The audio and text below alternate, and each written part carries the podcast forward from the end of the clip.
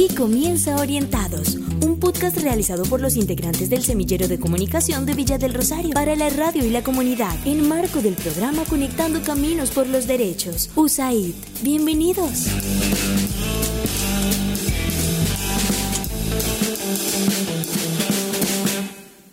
Mal uso de las redes sociales en niños, niñas y jóvenes. La vida social ya se ha convertido en una vida electrónica o cibervida. Sigmund Bauman.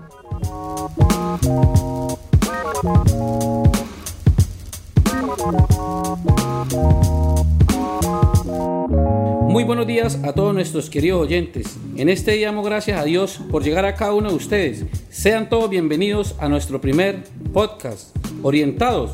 En el episodio de hoy hablaremos sobre el mal uso que los menores le dan últimamente a las redes sociales y sus consecuencias. Comencemos. Las redes sociales son comunidades de personas de todas partes del mundo, con el objetivo de interactuar sobre diversos temas y mantener una relación abierta, facilitándonos así la información. Para muchos niños y jóvenes el uso de las mismas se ha convertido en algo imprescindible. Cada vez hay un mayor número de pequeños queriendo tener acceso a un teléfono. La forma de vida y desarrollo en ellos se ha modificado pareciendo que el móvil fuera una extensión de su propia mano. El 73.2% de niños mayores a 5 años en Colombia tienen acceso a dispositivos digitales e Internet, según una encuesta del DANE de julio de 2022.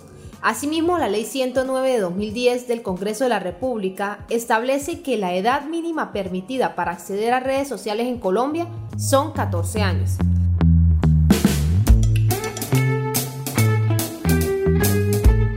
Según un informe de la compañía Kids Corp en noviembre de 2022, demostró que la plataforma más utilizada por los colombianos de entre 3 y 18 años es YouTube con un 75%, seguida de WhatsApp con 65%, TikTok con un 55%, Instagram con 46% y Facebook con 45%. Por este motivo es fundamental conocer que el uso excesivo de estas herramientas digitales, incluidos los videojuegos, podrían desencadenar problemas de salud física y psicológica cuando no son usados adecuadamente. Algunas posibles consecuencias del uso excesivo de herramientas digitales son estrés y ansiedad, daños en las relaciones personales y familiares, afectaciones en la concentración, pérdida de tiempo valioso de vida, daños en el sistema nervioso, alteraciones en la calidad de sueño, dolores de cabeza, musculares y tendinitis, sobrepeso, baja autoestima, dañan y afectan la inocencia debido a la sobreexplotación de material sin censura, empobrecimiento del lenguaje, problemas de índole social, afectivo, educacional y cognitivo, desarrollo en la patología denominada nomofobia, la cual es el miedo irracional a estar desconectados.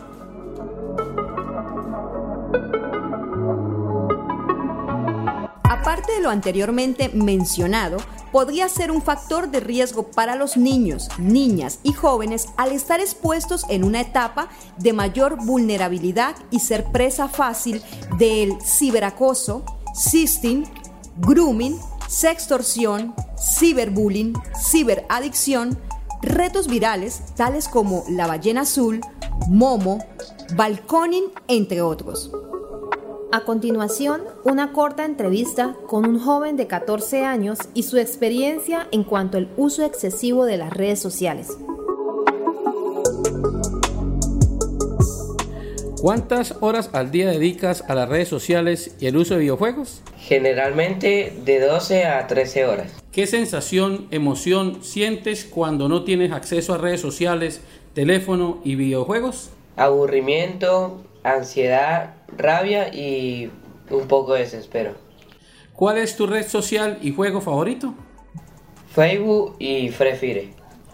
Aparte de usar las redes sociales, ¿qué otra actividad de entretenimiento realizas? A veces juego una o dos horas fútbol en la cancha que hay en mi barrio.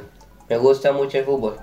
¿Existen en la comunidad donde vives oportunidades artísticas, culturales y deportivas que ayudan al desarrollo social y recreativo de niños y jóvenes? No, pero hay canchas, piscinas y parques. Lastimosamente, como le ocurre al joven de la entrevista, asimismo pasa con la mayoría de niños y jóvenes que han creado una dependencia a los teléfonos, las redes y los videojuegos, dejando de lado y dando poca o nula importancia a las actividades normales y regulares que a sus edades deberían de realizar. Pero es importante preguntarnos, ¿por qué los niños y jóvenes no ven otra actividad de entretenimiento posible? ¿Será que como padres hemos contribuido también a ser un mal ejemplo en el uso excesivo del celular? Muchos niños y jóvenes han acudido al uso desmedido de las redes sociales porque en sí es la única actividad de entretenimiento que ven a su alcance. Y es que lo han aprendido de los adultos. Los padres son los que les han proporcionado las herramientas digitales para que en múltiples ocasiones sean ellas las encargadas de llenar vacíos de comunicación, presencia y tiempo. En ocasiones quisieran realizar otra actividad o algún curso de acuerdo a sus gustos, pero a veces los padres no prestan atención o no cuentan con el dinero para que sus hijos asistan a dichas clases, ya que la gran mayoría son pagas. El llamado es ser más empáticos y pensar un poco como el niño y el joven piensa. No se trata solo de juzgarlos y reprocharles sus actitudes, sino de aprender a brindarles tiempo de calidad, hablar de sus inquietudes y ayudarlos a encaminar hacia otras actividades que sean de provecho para sus vidas, tales como cursos de canto o aprender a tocar algún instrumento musical, desarrollar una habilidad o talento, asistir a la iglesia, pasear, dedicar tiempo al aire libre y actividades de campo como ir a la piscina, a un parque.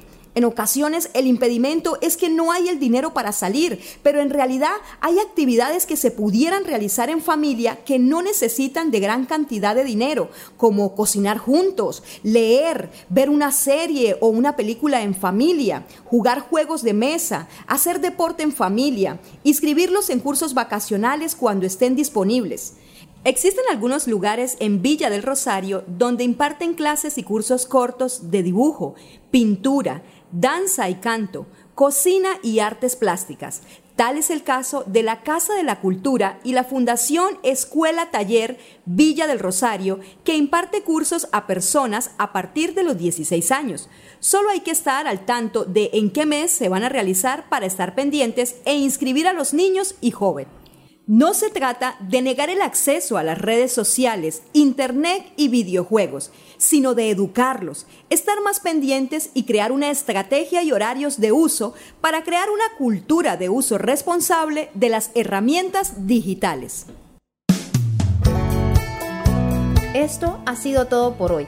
Gracias por escucharnos y les invitamos a oír nuestro próximo episodio donde trataremos el buen uso de las redes sociales y sus resultados en niños y jóvenes. No te olvides de seguirnos en Facebook e Instagram como arroba orientados.podcast. Este podcast fue posible gracias al apoyo generoso del pueblo de los Estados Unidos a través de la Agencia de los Estados Unidos para el Desarrollo Internacional USAID. El contenido de este podcast es responsabilidad de PAC, Internews y no necesariamente refleja el punto de vista de USAID o del gobierno de los Estados Unidos.